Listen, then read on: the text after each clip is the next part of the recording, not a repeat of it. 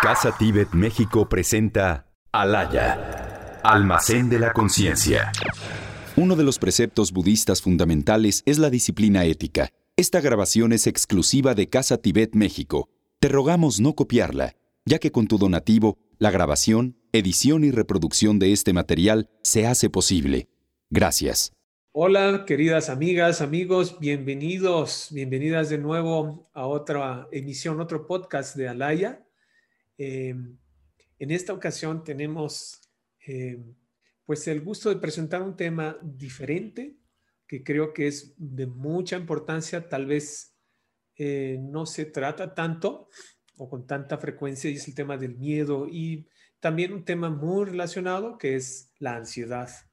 Entonces, para platicarnos sobre esto, para dilucidar todos estos temas de la manera tan profunda y a la vez tan amena, tan directa que tiene nuestro querido Lamatoni. Te doy la bienvenida. Muchas gracias de nuevo por darte este tiempo con nosotros. Por el contrario, querido Alan, muchas gracias a ti en organizar, en eh, presidir sobre de estos programas que tienen, como bien saben, pues el objetivo de tratar de aportar un elemento de positividad a nuestra sociedad, a nuestro entorno, enraizado en el rico legado de la ancestral civilización de sabiduría de Tibet y de la tradición budista en general. Y como bien dices, el día de hoy, pues eh, varios de nuestros amigos, compañeros, estudiantes nos sugirieron y pidieron tocar este tópico, este tema que siento es tan relevante para la circunstancia y situación por la que nosotros hoy transitamos, no solo en términos individuales o nacionales, sino diría a manera global, la del miedo, la ansiedad, el temor. ¿Verdad? Así es, así es. Ahora, eh, querido Alan, mucho de nuestro sufrimiento, ¿sabes? Como individuos y sociedad, es producto de esta aflicción, precisamente la del miedo y del temor. Ahora, comúnmente nosotros concebimos al miedo como algo terrible, como algo doloroso. Y sin embargo, a manera curiosa, para los budistas, que yo contemplo los grandes psicólogos de la humanidad, esta emoción curiosamente no se incluye dentro de sus largas y detalladas listas de aflicciones mentales contenidas dentro de la literatura de la Vidharma, esto es, las enseñanzas budistas esenciales en torno al tópico, el tema o las disciplinas de la psicología y la epistemología, esto es, el estudio de la mente y de sus funciones en general. Ahora se menciona e incluye el enojo, la impaciencia, así como muchas otras distintas aflicciones, pero no el miedo. Y siempre consideré a esto como un dato curioso, ¿sabes? Sí, me parece igual. Yo estaba pensando exactamente lo mismo y me ganaste la palabra, digamos, porque eso era. Justo, adelante, querido Lama. Pero si lo examinamos cercanamente, querido Alan, pues descubriremos de qué manera esta decisión tiene sentido dentro del contexto precisamente de la epistemología y la psicología budista o la del Buda Dharma.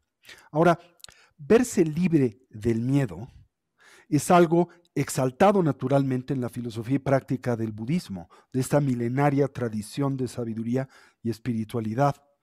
Y uno de los tres tipos de generosidad, esto es, la perfección del dar, que se promueven como esenciales en el camino de el héroe espiritual, esto es, el bodhisattva, es precisamente ofrecer a una persona protección del miedo, ¿sí? Es la esencia, de hecho, de un muy famoso mudra o gesto con el que se representan a muchas estatuas y figuras búdicas. De hecho, probablemente uno de los gestos más hermosos de la iconografía simbólica espiritual del Buda Dharma, el famoso Abhaya Mudra, o el gesto en donde el Buda precisamente transmite esta noción de protección y se le llama precisamente el mudra del no temer, ¿sí? Y de hecho, una de las cualidades principales de un Buda, de alguien despierto, lúcido, plenamente actualizado, es la ausencia del temor. Ahora, el gesto de la ausencia del miedo comunica la simple determinación de aceptar lo que fuera se presente en nuestras vidas. Y no se trata de una actitud de indiferencia adolescente, quizá acompañada de un tinte de agresión. Aceptar lo que fuere se refiere a abrazar la realidad querido Alan. La manera en que las cosas son. Las cosas pasan porque otras cosas han pasado. Esta es la esencia de la ley del karma. Esto es del principio primario budista de la retribución moral de las acciones. Las cosas pasan porque otras cosas han pasado, que es lo mismo que afirmar nada en absoluto viene de nada. Y nada de lo que acontece en nuestras vidas es algo de lo que nosotros nos encontremos del todo divorciados, de lo que nosotros podamos afirmar no tenemos responsabilidad alguna. Y el miedo, pues comúnmente adviene de la resistencia o negación en torno a ciertos principios elementales, esenciales, estructurales de la realidad y por tanto de la manera en que las cosas son, como es el caso, un tema recurrente en la filosofía y práctica del budismo, de la impermanencia. Esto es de la condición transitoria de todos los fenómenos, de todas las apariencias, de todos los eventos vitales, el envejecimiento, querido Alan, que es una cualidad y característica esencial del tránsito por el que nosotros en la vida deambulamos. La enfermedad, que también trátase de un evento del cual nadie puede tarde o temprano escapar. Y el corolario de esta primaria experiencia vital a la que todos los seres sensibles nos vemos expuestos, que es la muerte y el proceso del morir. Entonces, la manera de trascender el miedo es comprender la realidad de estos factores primarios de la existencia y suspender la resistencia y el combate que comúnmente de forma emotiva y de forma anímica nosotros ejercemos en contra de estos principios y cualidades de la existencia sobre los que no tenemos injerencia y no podemos cambiar. Entonces la manera de trascender el miedo es comprender la realidad de la impermanencia la realidad de la transitoriedad de todos los factores vitales, la realidad del envejecimiento, de la enfermedad, de la muerte, y quizá por encima de todo esto, el principio elemental de interés e investigación de la filosofía budista, la realidad del sufrimiento. Y como este es consecuencia esencialmente de algo que nosotros podemos señalar, dilucidar y comprender, que es la ignorancia y lo que de la ignorancia naturalmente adviene, que es el aferramiento, el apego y la aversión. Entonces somos cada uno de nosotros, y este es un descubrimiento fundacional de Siddhartha Gautama, del Buda histórico, cuyo nacimiento, cuyo despertar y transición de muerte se conmemora en este mes, que es sacro para la tradición espiritual de Tibet, el famoso Sagadawa, y que conmemoraremos el próximo 26 de eh, mayo, ¿verdad? Entonces somos cada uno de nosotros co-creadores de nuestra propia experiencia. Y si bien el mundo y sus apariencias influencian la conformación de la misma, precisamente quizá el mensaje más importante que el Buda nos comunica es que no la determinan. ¿Y qué es la mente o la conciencia del individuo? El agente primario responsable de crear nuestra experiencia y por lo tanto el tránsito, el tránsito que tenemos en el mundo. Ahora, querido Alan, en la tradición budista se dice que existen dos diferentes tipos de temor.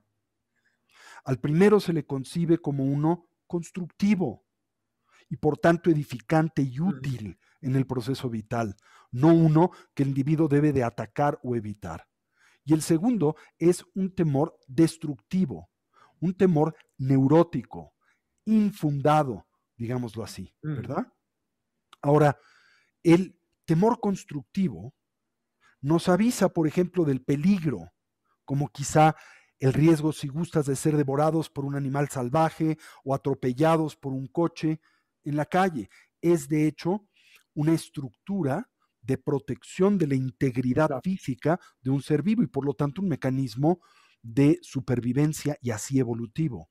Así es. Ahora, el neurótico, que es precisamente del que ahora nos gustaría hablar, es aquel resultante de vivir en el pasado, de vivir amedrentados por el futuro, que todavía no es, y que sin embargo empoderamos de tal forma y con tal intensidad que puede transformar y envenenar la experiencia que tenemos en el presente, inconscientes en torno al hecho de que el primero el pasado, ya no existe, dejó de ser.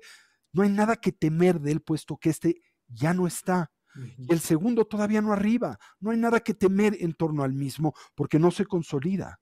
En realidad, lo único que existe es el presente y nada más. Por tanto, mi querido Alan, ¿cómo lidiar con el miedo?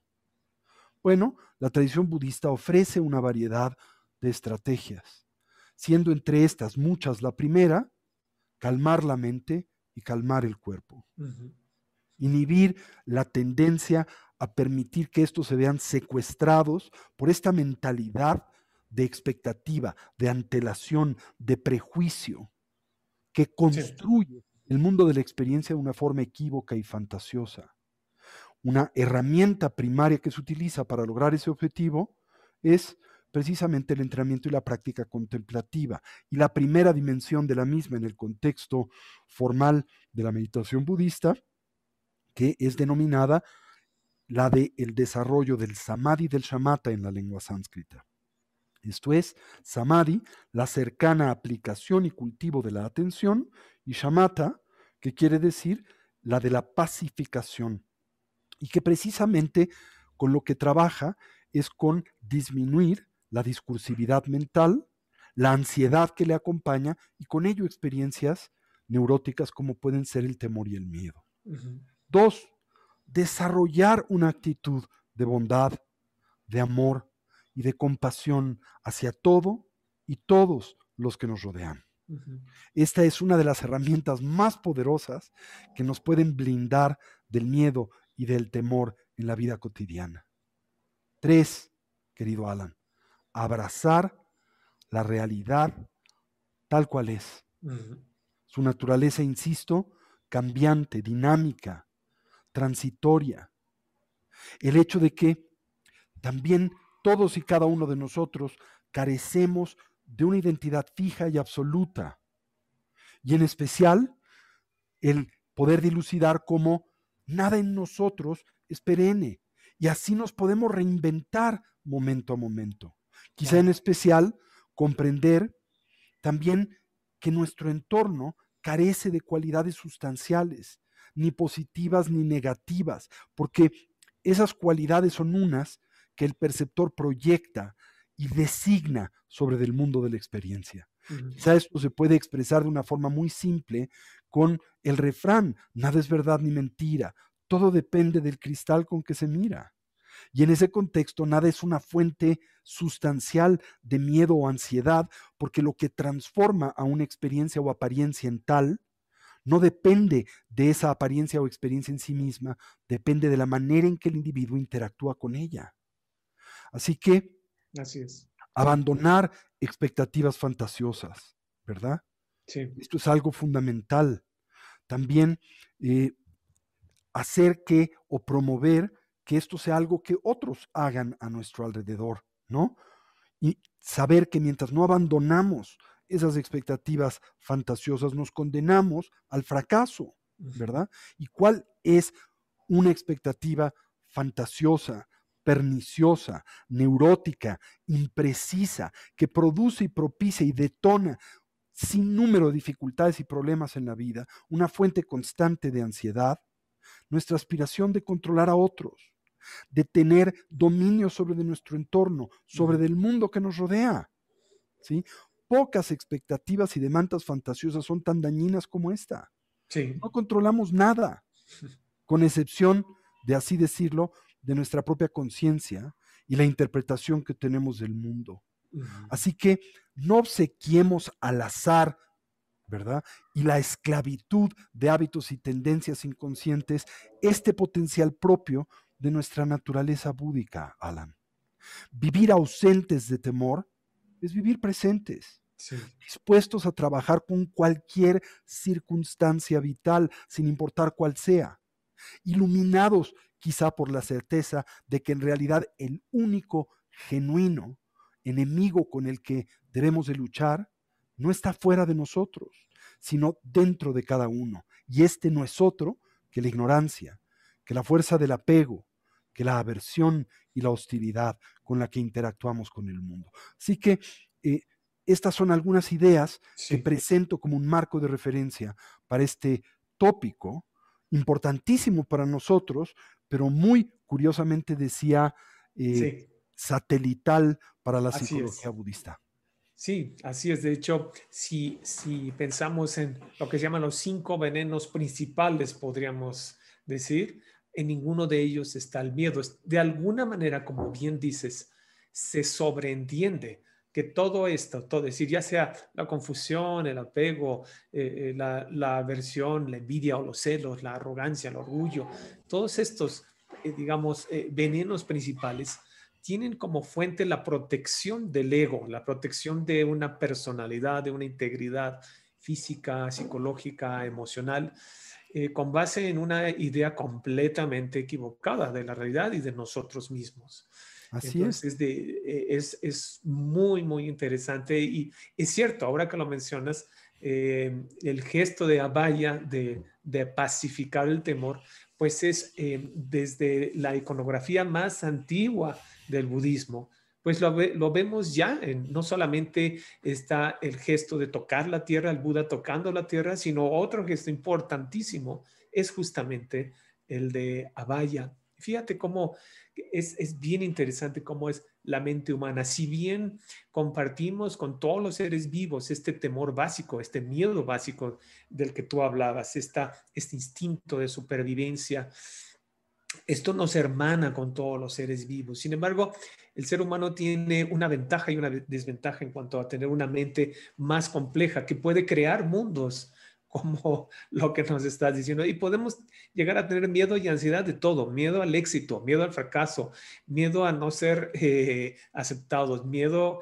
a ser criticados. Miedo Fíjate una cosa, ¿no? Mi querido Alan, todas esas dimensiones y expresiones del temor tienen que ver o con la inhabilidad de vivir en el presente. Exacto. Y esta tendencia siempre neurótica, dada su condición fantasiosa, de reaccionar en torno a una concepción a futuro que todavía no está presente ni se consolida. Así que estamos temiendo algo que no es. Que no existe, ¿sí? O tememos por la necesidad de defender algo que no existe, ¿verdad? Como es esta noción de identidad personal que concebimos absoluta, unitaria, autónoma y permanente. Realmente no existe tal identidad y la defensa de la misma se torna, insisto, en una fuente constante de ansiedad y de dolor. De problemas, sí, de problemas. Por eso, en la tradición budista se afirma que de todas las distintas aflicciones y de todas las dimensiones que la ignorancia tiene y cobra en la vida, la primaria es ignorar cómo existimos. Ahora, si entendemos nuestra condición dinámica, cambiante, transitoria, que existimos como entidades relacionales, que existimos en vínculo con el entorno que nos rodea y que nuestra naturaleza es inmortal, pues a qué podemos estructuralmente temer? ¿Qué es lo peor que puede pasar? ¿Sí? Así es. Inclusive a la muerte, porque es la muerte de qué.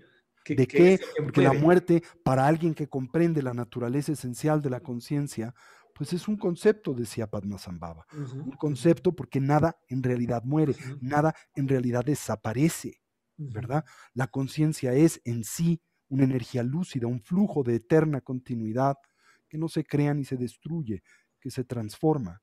Y si entendemos la posición que la conciencia tiene en la conformación de la experiencia que los seres sensibles, eh, pues estructuramos del mundo. Y de verdad podemos señalar a esta como la fuerza más poderosa, precisamente en la edificación de nuestra experiencia, también entendemos que no hay nada que en sí mismo pueda en nosotros detonar temor, ¿verdad? Porque nada tiene una condición intrínseca, ni de riesgo, ni de perjuicio, ni de daño, independiente a cómo nosotros la empoderamos. Eso es algo increíblemente liberador. Totalmente liberador. Y eso es, lo que el Buda quiere expresar con el famoso mudra de no temer. ¿sí? El Buda dice, no temas, yo estoy aquí. Pero no está él a la manera de una entidad, ¿verdad? Eh, Exacto. Eh, de una entidad externa, externa, que nos protege de los peligros y dificultades, sino está como un símbolo de lo que puede ejercer ese objetivo, que es el despertar. ¿A qué? A la realidad, a la manera en que las cosas son. Eso es lo que nos protege y nos blinda de las dificultades del vivir. Si entendemos, si hacemos patentes, si podemos digerir la naturaleza y condición ilusoria de las apariencias. Que en la tradición budista se explica como la dimensión cual sueño de todo aquello que a nuestros sentidos aparece. No que las cosas no existan, pero que no lo hacen dotadas de la solidez y coherencia que les atribuimos.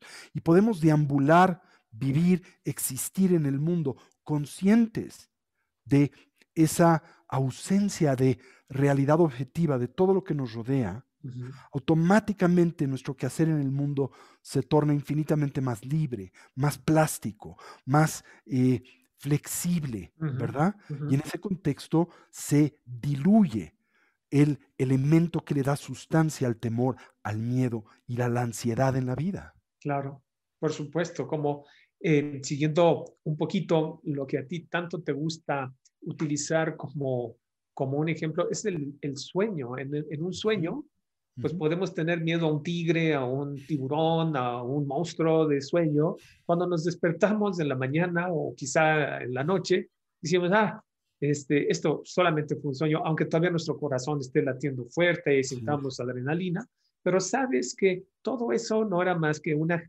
creación de tu mente. Em, y me gustaría que nos ampliaras un poquito este paralelo para poder también... ¿Cuántos, querido Alan, de nuestros problemas y dificultades vitales o de esas apariencias que en nosotros generan temor y miedo, no son más que creaciones de nuestra propia mente? Me gusta eh, utilizar otra eh, eh, metáfora que se presenta en la tradición budista, ¿no? Piénsenlo de esta manera. Cuando nosotros hacemos un recuento, intentamos recapitular, recordar, remembrar un evento conflictivo, quizá un suceso que en su momento operó como un foco y fuente de hostigamiento, de dolor, de ansiedad, de sufrimiento en nuestras vidas, quizá en nuestra infancia. Lo recordamos muchos años después, décadas después. ¿Cómo se ve este evento? Que para nosotros ocupó en su momento el centro de nuestra atención, de nuestro interés, de nuestra energía. Y ahora lo ves 20, 30, 40 años después, ¿cómo se ve? Pues ausente de sustancialidad, como recordarías por la mañana un sueño de la noche. No es que al recordarlo descubras que el evento no existió, porque existió como un sueño, pero lo que descubres de ese evento no es su ausencia de existencia, sino la ausencia de solidez que comúnmente atribuyes a ese evento. Así es. Entonces, ¿qué es lo que hacía que en tu infancia ese suceso, como el que un niño te molestaba en la escuela, ¿Qué es lo que hacía que te atribulara, que te llenara de temor para ir a las aulas todas las mañanas, que te hiciera agarrarte con las uñas de el marco de la puerta de tu cuarto todas las mañanas? Sí. ¿Y cómo es que este evento se ve 40 años después? ¿Verdad? No es que el evento haya desaparecido, pero ha cambiado el marco de referencia. Completamente. El marco interpretativo de ese evento bajo el entendimiento años después de eh, que ese evento no tenía el poder que le atribuías en su momento. Así es. Entonces, el poder de ese evento no estaba en el niño que te molestaba, sino está en el dejarte molestar por ese niño. ¿Sí? Así es. Así que hacerte lúcido es darte cuenta de esa realidad, de esa ausencia de sustancialidad en tantas diferentes experiencias y acontecimientos que en la vida nosotros dotamos de importancia. Y lo hacemos porque no somos conscientes de su condición y naturaleza transitoria, ¿no? O pongámoslo de otra manera cuando estás inmerso en una pelea conyugal, quizá centrada en el quién y debe pues lavar los platos por la noche, ¿verdad? Y integras una reflexión más profunda, por ejemplo, aquella de la impermanencia, el entendimiento de que la muerte puede sorprenderte, y esto es cierto, verdadero, no es fantasioso, en cualquier momento, en cualquier instante. No hay garantía de que te despiertes por la mañana. Entonces, ¿qué importa quién lave los platos? ¿Es esta la última danza que deseas expresar en tu vida? Si entiendes como potencial el morir, ¿qué importa quién lave los platos? Y así, tantas diferentes condiciones vitales a las que nosotros empoderamos cuando no vale la pena hacerlo. Así es. O simplemente entender la transitoriedad de las cosas, ¿verdad? Que al final, como dice la vieja historia sufí, ¿verdad? De Atar de Nishapur, que es una que he narrado a ustedes tantas veces, al final realmente nada es tan importante y todo pasa. Y es cierto. pasa. Así es. Absolutamente. O, como dice el refrán mexicano, no hay mal que dure 100 años. y añade muy adecuadamente, ni tonto que lo aguante. Exacto, exacto. Aunque nosotros podemos ser muy persistentes. Somos bastante tenaces en nuestros hábitos. En nuestros hábitos y tendencias neuróticos. Bastante neuróticos. Y hace, hace ratito, en tu inicio, en el inicio de tu presentación, que hablabas como eh, uno de los tipos de generosidad que es el de proteger, de cuidar del miedo, etcétera, a otros. ¿Cómo esto es tan importante en el sentido de que nos olvidamos de nuestro propio miedo, de nuestra propia, podríamos decir así, protección, o dejamos de obsesionarnos, no es que no nos cuidemos, sino que dejamos de obsesionarnos y al volcarnos hacia los demás y cuidar puede ser un bichito, Puede ser un niño que tiene miedo, puede ser, no sé, cualquier cosa. O simplemente piensa en la madre que ve en peligro a su hijo, quizá expuesto a un animal salvaje, un oso, imagina, y es capaz de trascender su propio temor y intervenir y luchar directamente en contra de ese animal para aliviar el peligro del hijo, ¿no? Y además piensa en el resultado que esto tiene en el individuo. ¿Cuántos eventos en donde una madre, por salvar a un hijo, de pronto es capaz de manifestar un poder sobrehumano tan eh, extraordinario que puede individualmente levantar un coche? Así es. Así es. En contraste, ¿cuál es el costo del temor? Y cuando estás dominado por el mismo, no drena tu energía enteramente al punto de que te paraliza o te exhausta. Sí, te envejece, de hecho. Te envejece. Es, terrible las personas que viven en constante miedo, el daño físico, ya no digamos el daño emocional que tienen, es, es profundo y se basa en última instancia en una idea, en una ilusión. No hay nada sustancial. Y, ya que estamos en esta, eh, me gustaría empezar. Claro, e, e, e, evidentemente, eh, esto es algo que debemos de contextualizar, claro. pues de forma racional. Cuando hablamos de trascender el temor, estamos hablando de trascender, y quiero subrayar esto, Alan, el temor neurótico. Así es. No estamos hablando de inhabilitar el sano temor, Así es. que insisto, es un aparato o que, eh, digamos, nuestra estructura evolutiva nos aporta para protegernos del daño, ¿verdad? Claro. No estamos hablando de eh, eliminar el temor a cruzar la calle. Evidentemente debes estar atento, porque si no puedes sufrir un eh, atropellamiento, ¿verdad? Estamos hablando de eliminar el temor de sumergirte en agua hirviendo, porque entonces te vas a, calcinar, ¿verdad? Pero sí estamos hablando de eliminar otro tipo de respuesta, que es neurótica y que adviene de una incorrecta relación y por ende también una incorrecta interpretación del mundo con el que vivimos y en el que convivimos. que por cierto aporta una medida muy importante de los temores que en la vida tenemos. Por eso decía al principio de nuestro podcast que mucho de nuestro sufrimiento como individuos y sociedad es producto del miedo. ¿Y de qué miedo? El miedo neurótico. Por ejemplo, el miedo a un futuro que todavía no es.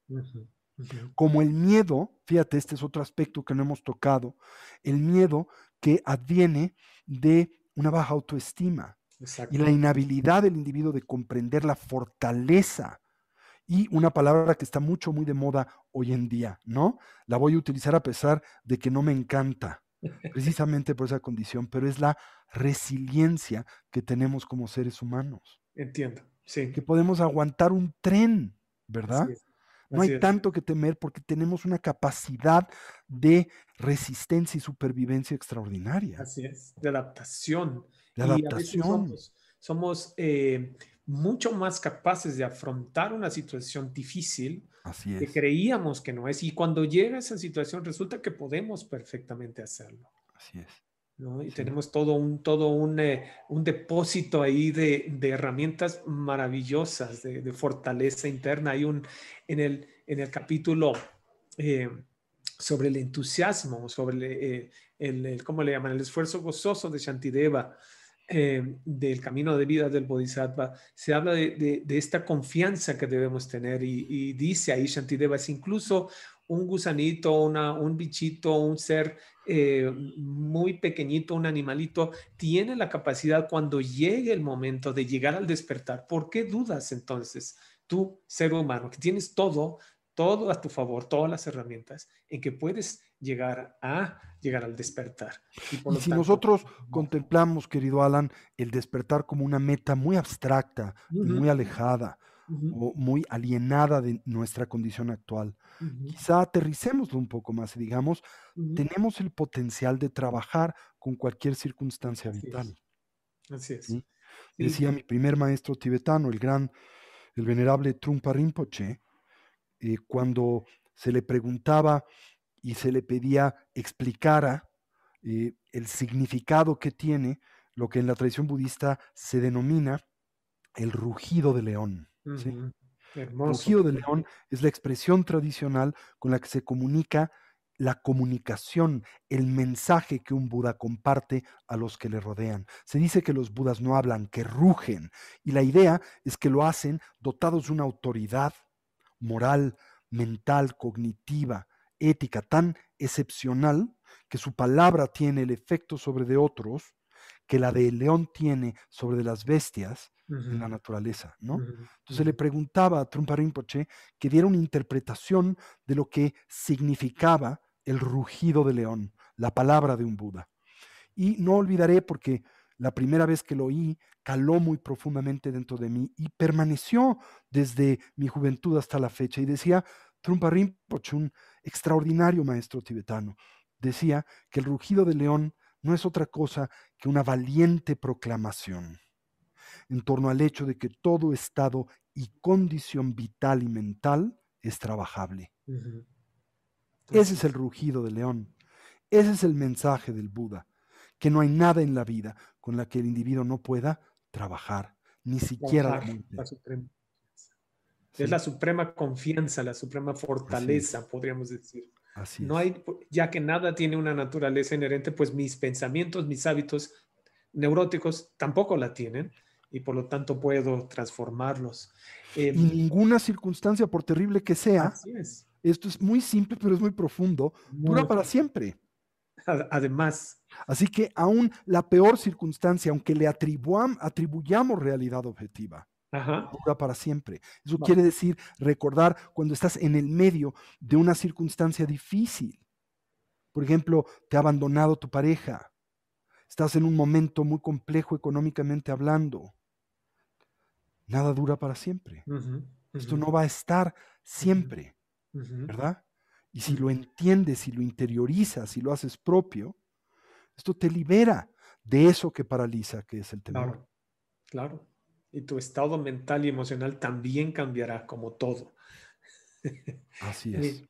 Mira, es, es, increíble cómo se nos pasa el tiempo escuchándote, pero me gustaría darle lugar a unas preguntitas que están muy interesantes. Dice o pregunta Yahir Zamora, Lama Tony, ¿podría dar un ejemplo de cómo desarmar el miedo en un caso hipotético, como sería el temor de ser despedidos del trabajo? Bueno, que no se cae el mundo, que si pierdes esta chamba, habrá otros trabajos, sí. ¿no? Sí. Que no es el único empleo del que tú dependes. Ahora, eso no quiere decir que no te prepares, ¿verdad? Claro, Si tienes temor, y debemos de siempre tenerlo porque todo puede pasar, ¿verdad? Un temor sano, no el neurótico, que más bien sabe que esa condición no es para siempre, pues te preparas, ahorras, estás listo para tener un colchón si esto, si esto sucede, ¿verdad? Y siempre estás alerta, no te, eh, duermes en tus laureles si tú gustas, alerta en torno a otras alternativas laborales para que como una especie de pues maravilloso casi chapulín, cuando te quitan el asiento de un lugar, saltas a otro, ¿verdad? Pero bueno, el hecho es que no te vas a morir, ¿verdad? Esto también es algo con lo que puedes trabajar, es procesable. Sí, definitivamente estoy de acuerdo. Em, y si encuentras que es una circunstancia compleja, difícil, confrontativa para ti, pues también pausar y examinar con qué recursos externos cuentas que te puedan ayudar a lidiar con un hipotético como el perder tu chamba. Y pues nutrir esos recursos, como pueden ser los lazos familiares. Claro. ¿Verdad? Que en un momento determinado pueden ayudarte a lidiar con ese problema y dificultad. Y si no los tienes, construyelos ahora. Ahora es el momento. ¿Verdad? Y, recurrir, yo añadiría, si me permites, eh, recurrir a tu creatividad. Somos mucho más creativos de lo que pareciera a lo mejor la actividad que estás realizando, bueno, sí, es, es muy importante, es muy interesante, pero podemos hacer muchas otras cosas más. ¿Cuántas personas han recurrido a, no sé, otra actividad completamente te doy, te doy un ejemplo que me viene ahora a la mente. Tengo una alumna muy querida, Marilú, ¿sí? Sí. Que eh, ella era, es una mujer muy brillante, muy inteligente, y era una mujer de empresa, ¿verdad? Y un día este, bueno, empezó a vender algunos productos, ¿verdad? Eh, y eh, un día, eh, bueno, se preguntó si valdría la pena convertirse en una emprendedora y dedicarse a esto, pero no se convencía del todo porque tenía temor de no recibir pues un sueldo fijo mes con mes.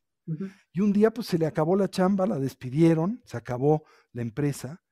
Y entonces esa circunstancia lo obligó a incursionar en esta alternativa. Y ahora, desde su casa, donde comercializa y vende estos productos, le va mejor y tiene mucho más tiempo y libertad de cómo iba en ese trabajo. Así que me dice, el haber perdido ese trabajo fue para mí una bendición, una bendición un motor que me permitió independizarme. Exacto, verlo también así. A veces la vida te va empujando a otras otras avenidas, otras cosas que ni siquiera se te habían ocurrido. Yo soy eh, de aquellas personas, querido Alan, que piensan que la vida, claro, es, un es una metáfora, ¿no? Pero que la vida te lanza y ofrece siempre aquello con lo que tú puedes trabajar. Nunca te lanza y ofrece algo que supere tu capacidad de procesamiento o de trabajo. Es lindo, es lindo, por supuesto, es muy lindo y, concuerdo, por muy terrible o aplastante que pudiera parecer una situación en un momento dado, tenemos infinitos recursos. Y recuerden lo que decía Nietzsche, ¿verdad? Que lo que no mata, fortalece. Hace más Todas estas experiencias frontera, difíciles, confrontativas por las que en la vida transitamos, son eh, detonantes de nuestra madurez y crecimiento. Decía el gran filósofo Hegel, ¿verdad? En la Enciclopedia de las Ciencias Filosóficas, decía que los tiempos de paz son páginas en blanco en el libro de la historia. Eh, pues haciendo alusión al cómo la guerra propicia enorme, por ejemplo, desarrollo tecnológico, ¿no? Bueno, la guerra, que son los momentos difíciles y confrontativos en la vida, pues también son los acicates que obligan y detonan en el individuo el crecimiento y la madurez. Cuando yo lo veo en mi propia vida, por ejemplo, en retrospectiva, cuando recapitulo mi vida, me doy cuenta que esos momentos más complejos, difíciles, aparentemente insorteables de mi vida, fueron los grandes detonantes de mi madurez y crecimiento. Y hoy, inclusive, eh, soy una persona en la que recaen muchísimas responsabilidades, a veces me atrevo a decir unas sobrehumanas, ¿verdad? Me, me, sorprende, me sorprende, no me deja de azorar eh, pues la capacidad que tenemos de lograr extraordinarios proyectos y eventos, ¿no? Sí, sí. Muy cierto, muy cierto. Muy Pero debemos de confiar en nosotros mismos, confiar en algo central en la filosofía y práctica del budismo, que es el refugio, que es un refugio no en el dinero, no en las cosas, no en las personas, todos los que nos pueden decepcionar o pueden terminar, o simplemente no son una fuente confiable del bienestar duradero, sino tomar refugio en aquello que realmente puede protegernos de los peligros del vivir. La mente despierta y lúcida, que es lo que llamamos Buda.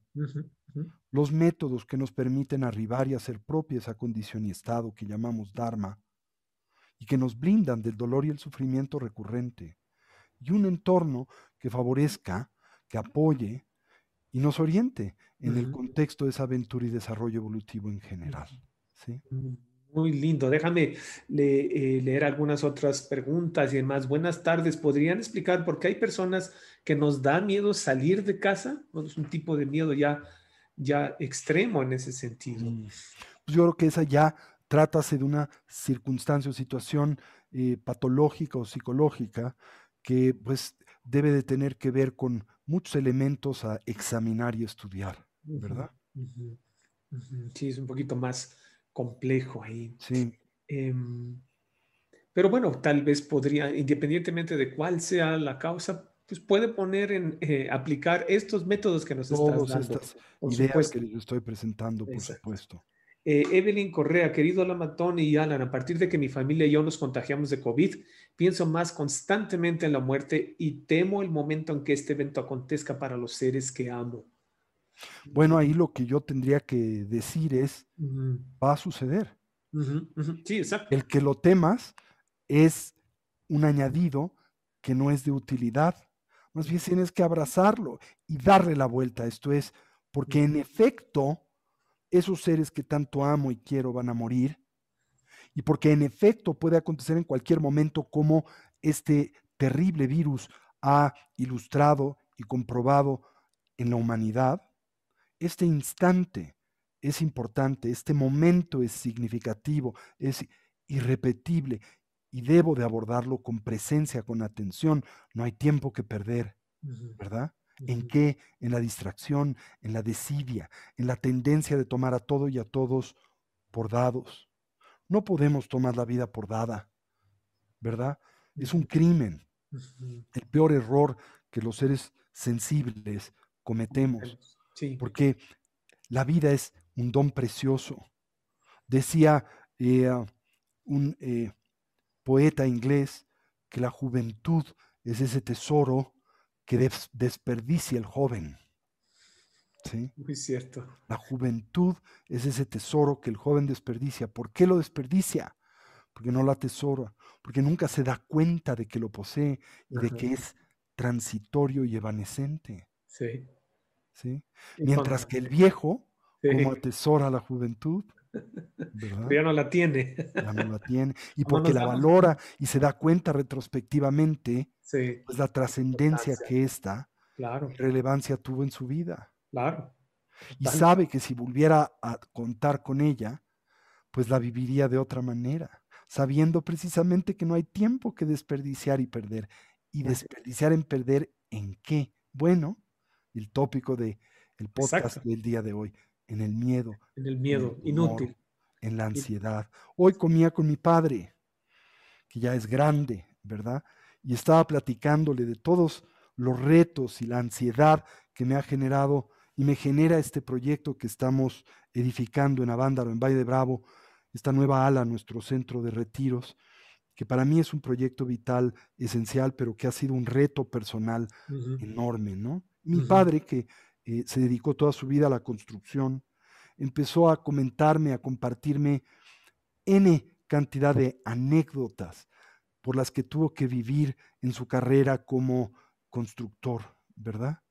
Y las dificultades de eh, pues ese rubro, ese, esa profesión, ¿verdad? Sí. al final me dice mi padre, bueno, ahora a la edad que tengo te podría decir, si me pregunto yo, si toda esa preocupación, que es una forma de miedo y temor, que tuve y dominó tanto tiempo de mi vida, valió la pena, te diría no, me arrepiento de ello y sé que no valió la pena. Qué lindo. ¿Sí? No valió la pena quiere decir que no valía la energía que invertí en esas preocupaciones a lo largo de mi vida. Sí. Porque lo que sí vale la pena es vivir Y el temor, el miedo no te deja vivir. Es inútil. ¿Verdad? Es inútil. Entonces lo pienso cada vez que me levanto a las 2 de la mañana, ansioso por decir de dónde voy a pagar esto, cómo voy a terminar aquello, cómo voy a corregir el daño que se hizo acá o allá. Pienso en ese consejo de mi padre y decir, al final nada de esto es importante. Así es. No es que no te ocupes de ello, pero que no te sobrepreocupes con ello. Que no te carcoma. Desgraciadamente es una tendencia eh, muy nuestra, inclusive culturalmente alentada, ¿no? Si no te preocupas, parecería que no te importa y no tiene nada que ver, no tiene nada que ver con esto. Eh, Ceci Zapata nos dice, yo no supe cómo me contagié de COVID. Siempre me cuidé bien, según yo. Mm. Todo está bien ahora, pero veo el mundo tan relajado que ahora tengo miedo a recaer a la enfermedad. Dice, más que miedo, hay que prepararse y vuelve a insistir. Abrazar la realidad. Lidiarás con ello cuando te eh, contagies, pero sin contagiarte no puedes vivir como contagiada. Exacto, exactamente. Sí, sí, ir más, más ligeritos. Y si de algo te sirve, ¿por qué solo le tienes miedo al COVID en ese caso? Allá afuera está ya lo que te va a matar. Exacto. No sé si sea el COVID, pero algo te va a matar y ya está afuera. Sí. ¿Sí? ¿Por qué preocuparte? Vive el presente, vívelo con cuidado, ponte tu cubrebocas y haz lo que tienes que hacer, ¿no? Así es, así es, sí, eso es cierto. Em, ¿Alguna instrucción para aumentar la autoestima cuando no me veo ni me creo capaz de lograr algo? Pregunta Jessie García, Jessica García.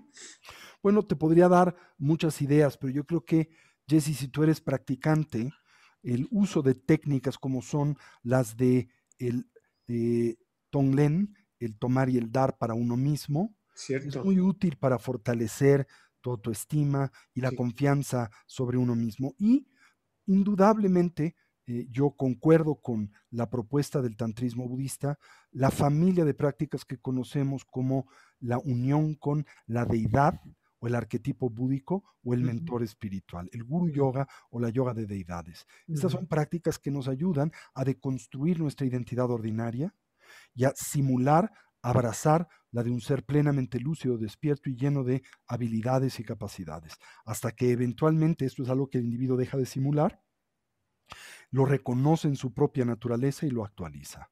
Así que recomiendo muchísimo ese tipo de prácticas que son muy poderosas para generar autoestima, valor, osadía y arrojo.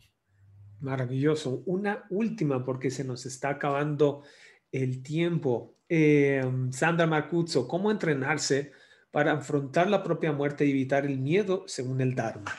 Vivir el presente con integridad. ¿Quién sabe qué pase mañana? Y entender y estudiar cuál es el proceso del morir. Este es un tema central de la práctica contemplativa del budismo y del tantrismo indotibetano. El estudio de los procesos que acompañan al morir, las disoluciones externas e internas, para que cuando acontezcan no nos sorprendan. El entendimiento de la naturaleza de la mente en su condición de eterna continuidad y espiritual. El entendimiento de los diferentes tránsitos por los que nosotros deambulamos a lo largo de nuestro infinito devenir. Todo eso nos ayuda a afrontar con integridad y ausentes de temor el morir. Pero quizá de todo lo que he dicho, lo más importante es si uno vive una vida dotada de genuino significado, con integridad y atención, cuando el momento de abandonarla llega, no hay remordimiento ni hay aferramiento. Creo que Milarepa decía justamente eso, la morir sin remordimientos es una de las señales más profundas de un practicante. Así es. Y morir sin remordimiento quiere decir que el individuo vivió con integridad. ¿sí? Pero si vives siempre pensando lo que debiste de haber hecho que no hiciste, pues entonces cuando llegue el momento de la muerte, que te agarren confesado. que te agarren recapitulado. Recapitulado, como, digo yo. Así es. Querido Lama, pues eh, bueno, hay hay otras preguntas, pero ya no nos da tiempo. Eh, pues se nos echó el tiempo para variar. Contigo siempre es, es eh, una, una, verdadera delicia estar platicando contigo. escucharte y todos estos consejos que nos das tan importantes, desde lo más sencillo hasta lo más profundo, cada quien a la medida en que pueda ir aplicando estas, estas instrucciones que nos das. Te agradezco, como siempre, a ti, el tiempo que nos das, al equipo de, de grabaciones que está siempre al pendiente y que hace posible estas transmisiones. Gracias a ti, mi querido Alan, gracias a nuestro equipo, gracias a todos los amigos que nos siguen en estos podcasts. Por favor, ayúdennos a difundirlos. Creo que lo que pretendemos es compartir pues eh, pequeñas perlas de sabiduría, no propias, sino las que hemos heredado de nuestra tradición milenaria, con aquellos que hoy, y son tantos más, lo necesitan. También pues invitarles a que se mantengan vinculados a las actividades propias del Mándala de Casa Tibet, que es el centro cultural oficial de su santidad el Dalai Lama para México y Latinoamérica. Invitarles próximo 18, 19 y 20 de eh, junio estará con nosotros el venerable Dorjelopon Hung Lee, quien estará impartiendo el empoderamiento de Jambala, el arquetipo de la abundancia en la tradición budista tibetana. Para aquellos que tuvieron la oportunidad de participar en el previo seminario que dio en torno a esta práctica, lo, que nos falta es, este empoderamiento y otros elementos más que estará compartiendo en esta segunda parte. Ojalá nos acompañen eh, todos y bueno, eh, nuestros grupos de práctica en torno al programa contemplativo de Casa Tibet de lunes a miércoles, el programa de estudio y práctica en torno al camino de vida de el héroe espiritual o el bodhisattva todos los viernes de 7 a 8 y media, eh, los grupos de meditación que ofrecen las diferentes comunidades de Casa Tibet, los viernes por la mañana la Casa del Tibet Monterrey, los este, eh, sábados por la noche la Casa del Tibet de Guadalajara. Y finalmente este viernes eh, la Casa del Tibet de Monterrey ofrece un ciclo, bueno, la segunda en un ciclo de conferencias eh, intitulada eh, Cómo lidiar con, la ansiedad. Es la ansiedad que va a estar precisamente impartiendo uno de los amigos e instructores de Casa Tibet, Leandro Chernikov. Exactamente, pues muchísimas gracias. Me parece que eh, Casa Tibet Monterrey ofrece meditaciones abiertas a, todo el público los domingos de 10 a 11, para que tomen en cuenta cualquier persona puede participar. Pues muchísimas gracias, estás recibiendo muchos eh, saludos, felicitaciones, gracias, etcétera, para ti y bueno, para mí también, pero pues sobre todo son para ti. ¿eh? Muchísimas gracias este dúo dinámico maravilloso que hacemos tú y yo, porque la verdad, eh, el, poder platicar contigo, pues en mí inspira siempre mi mayor claridad. O la poca claridad que tengo. Así que muchas gracias. Por favor, muchas gracias a ti. Gracias a todos y bueno, pues nos vemos muy pronto. Muy bien. Gracias. Alaya, Almacén de la Conciencia. Una producción del Comité de Grabaciones de Casa Tíbet, México. Busca Comité de Grabaciones en Facebook, Twitter e Instagram y síguenos.